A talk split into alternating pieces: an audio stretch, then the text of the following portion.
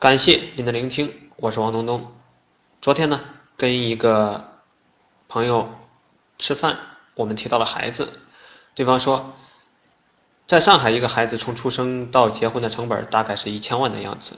乍一听还觉得有点多，但细算下来，这个数字还是比较保守的。过去的中国农村，上辈人一辈子的努力就是给孩子盖个房子，娶个媳妇儿。回到今天，如果是千万级的养儿成本。对大多数一线城市的人来说，也是需要一辈子的努力的。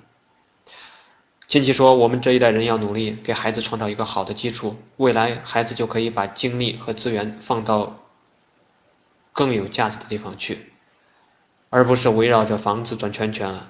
对于少数人来说确实如此，但对于大多数白手起家的人，这无疑是一个超级难题。所以我一直在说，一个人一辈子一定要想办法彻底成功过一次才行。成功之后，不仅仅是见识格局的改变，基础条件的改变也是很重要的。如果你做不到，你的下一代需要付出的成本要远远大于上一代。所以说，成功要趁早。在昨天我讲了一天的课，我来列问题，带你们来回答问题。最后，我们把所有的问题分门别类归结到一起，形成标准后再发给大家。也就是说，大家都是带着话术回家的。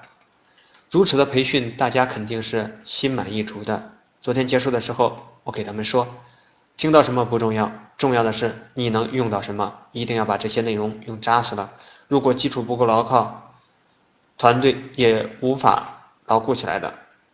就像这种培训，如果每一次的培训内容不够扎实，做再多期也是白搭的。如果每一次都能够让大家信心满满、收获满满，那么越重复威力就会越大。过去品牌商一旦把大家聚集起来，就想尽一切办法去刷卡囤货。如果把运营做好了，大量的代理和销量自然就来了，又何必去做那些杀鸡取卵的事情呢？任何一个品牌商的服务体系只要做好了，结果都不会差的。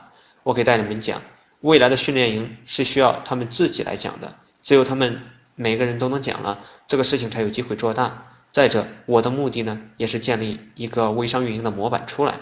只有规模化复制出大量的人和人才，让更多的人使用这样的系统去建立团队做零售，那么这样的运营模板呢，才算得上是有价值的。接下来，微商运营体系会出现一轮新的升级。过去忽悠、积雪、会销那一套已经落伍了，无效了。踏踏实实服务好终端客户、服务代理的阶段已经到来了。好了，我今天的分享呢就到这里了。